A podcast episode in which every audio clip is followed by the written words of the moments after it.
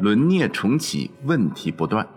在暂停六个交易日之后，轮镍合约于三月十六号开始重新交易，但是重启后频繁遭遇到技术故障，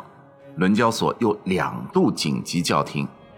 背后到底发生了什么呢？业内认为，LME 首次设涨跌停板的制度在技术上可能仍需要一个过程，多重举措下，轮镍逼仓风险已经基本得到化解，镍价正逐步向基本面回归。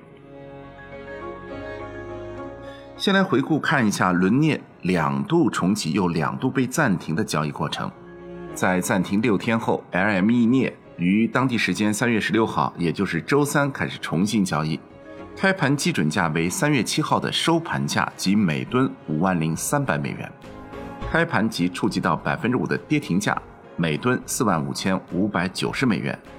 随后几分钟甚至出现了击穿跌停板的情况，LME。暂停交易并公告，因为系统设置出现问题，小部分合约的成交价格在跌停价以下，所以决定在调查 IT 系统错误期间暂停镍交易，而低于跌停价成交的镍交易将被取消。周四凌晨，伦交所将镍的单日波动幅度由百分之五扩大至百分之八。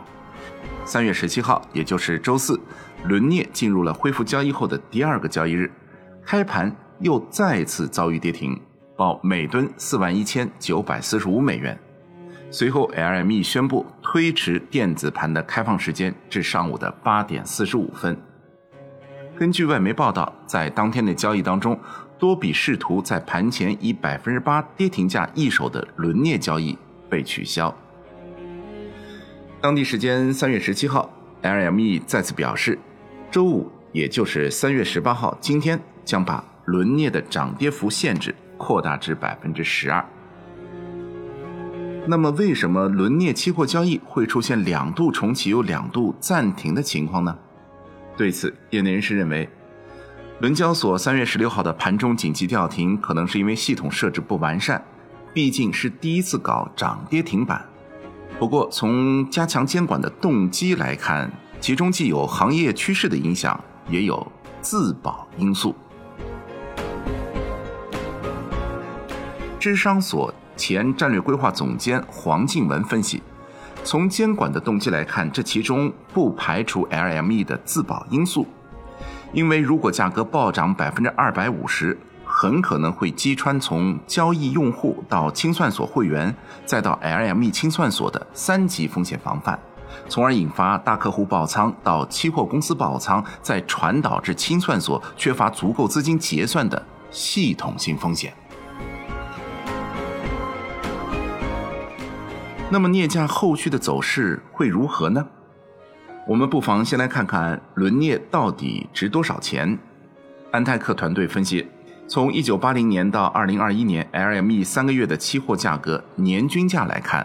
一九八零年以来的平均价格是每吨一万一千三百一十美元，二零零一年以来的均价为每吨一万五千七百九十八美元，零五年以来的均价是一万七千三百八十九美元，二零一七年以来的均价是一万三千九百九十一美元，到今年之前的最高的年度价格是二零零七年的三万六千一百二十六美元。那么，如果对比目前的四万多美元的轮镍价格，则会发现完全脱离供需基本面。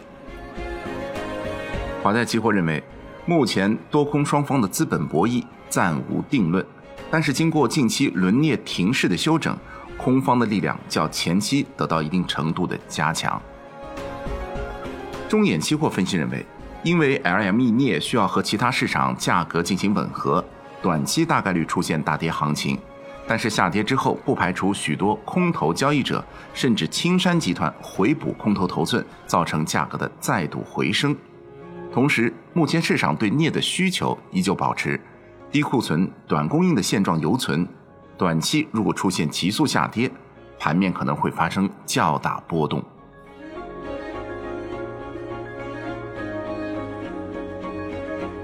好的，以上内容由万德金融终端 App 制作播出。